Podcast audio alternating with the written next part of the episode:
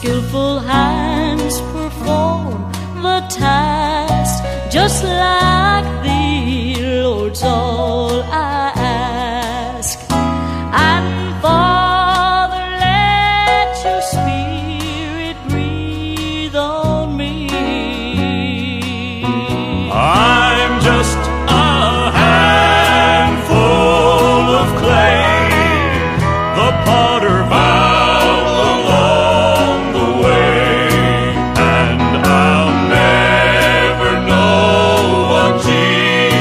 sees in me. But I won't try to understand.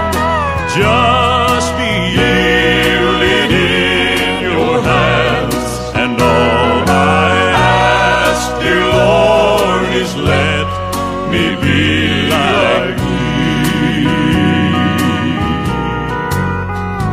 Now my trials see my faith in thee. Dear Lord, don't let me be away too far. A vessel filled up to